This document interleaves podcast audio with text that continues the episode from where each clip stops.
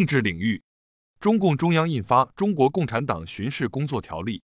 针对美国在联合国安理会再次否决有关呼吁在加沙地带停火的决议草案，外交部发言人在例行记者会上表示，美国再次独家否决，把加沙局势推到了更危险的境地。包括中方在内，有关各方均对此表示强烈失望和不满。江西省政协原党组成员、副主席胡强接受审查调查。文化领域，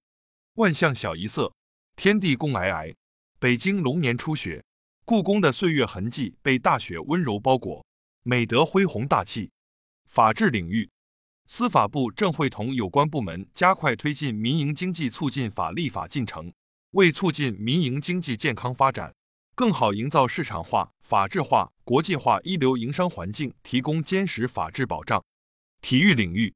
二十一日，釜山世乒赛团体赛女团八分之一决赛中，中国队三比零战胜泰国队，晋级八强。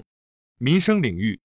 工业和信息化部发布数据显示，二零二四年春节期间，二月九日零时至二月十七日二十四时。累计移动互联网用户接入流量达六百七十四点五万 TB，按可比口径较二零二三年春节增长百分之二十一点七，增速同比加快十五点四个百分点。经报交通运输部、长江航务管理局批准，三峡北线船闸、葛洲坝一号船闸于二十一日八时起同步实施计划性停航检修。住房城乡建设部消息，截至二月二十日。全国二十九个省份、两百一十四个城市已建立城市房地产融资协调机制。应急管理部消息，贵州一些地方近日接连发生森林火灾，防灭火形势趋于严峻。国家森防指办公室已派出工作组赶赴贵州，协调指导火灾扑救工作。三峡集团发布消息显示，截至二月十六日二十四时。世界最大清洁能源走廊六座梯级电站累计发电量突破三点五万亿千瓦时。新疆织密立体交通网畅通向西开放通道。安徽出台三十条政策干货，推动经济高质量发展。国际方面，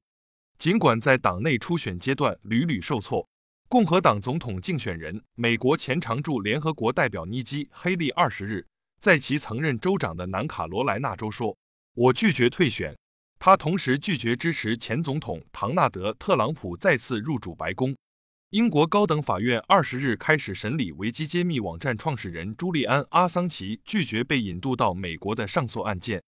比利时天堂动物园二十日宣布，在该动物园出生的三只大熊猫将于二零二四年秋季被送回中国。日本一月在线巨额贸易逆差，逆差额达一点七六万亿日元，一美元约合一百五十日元。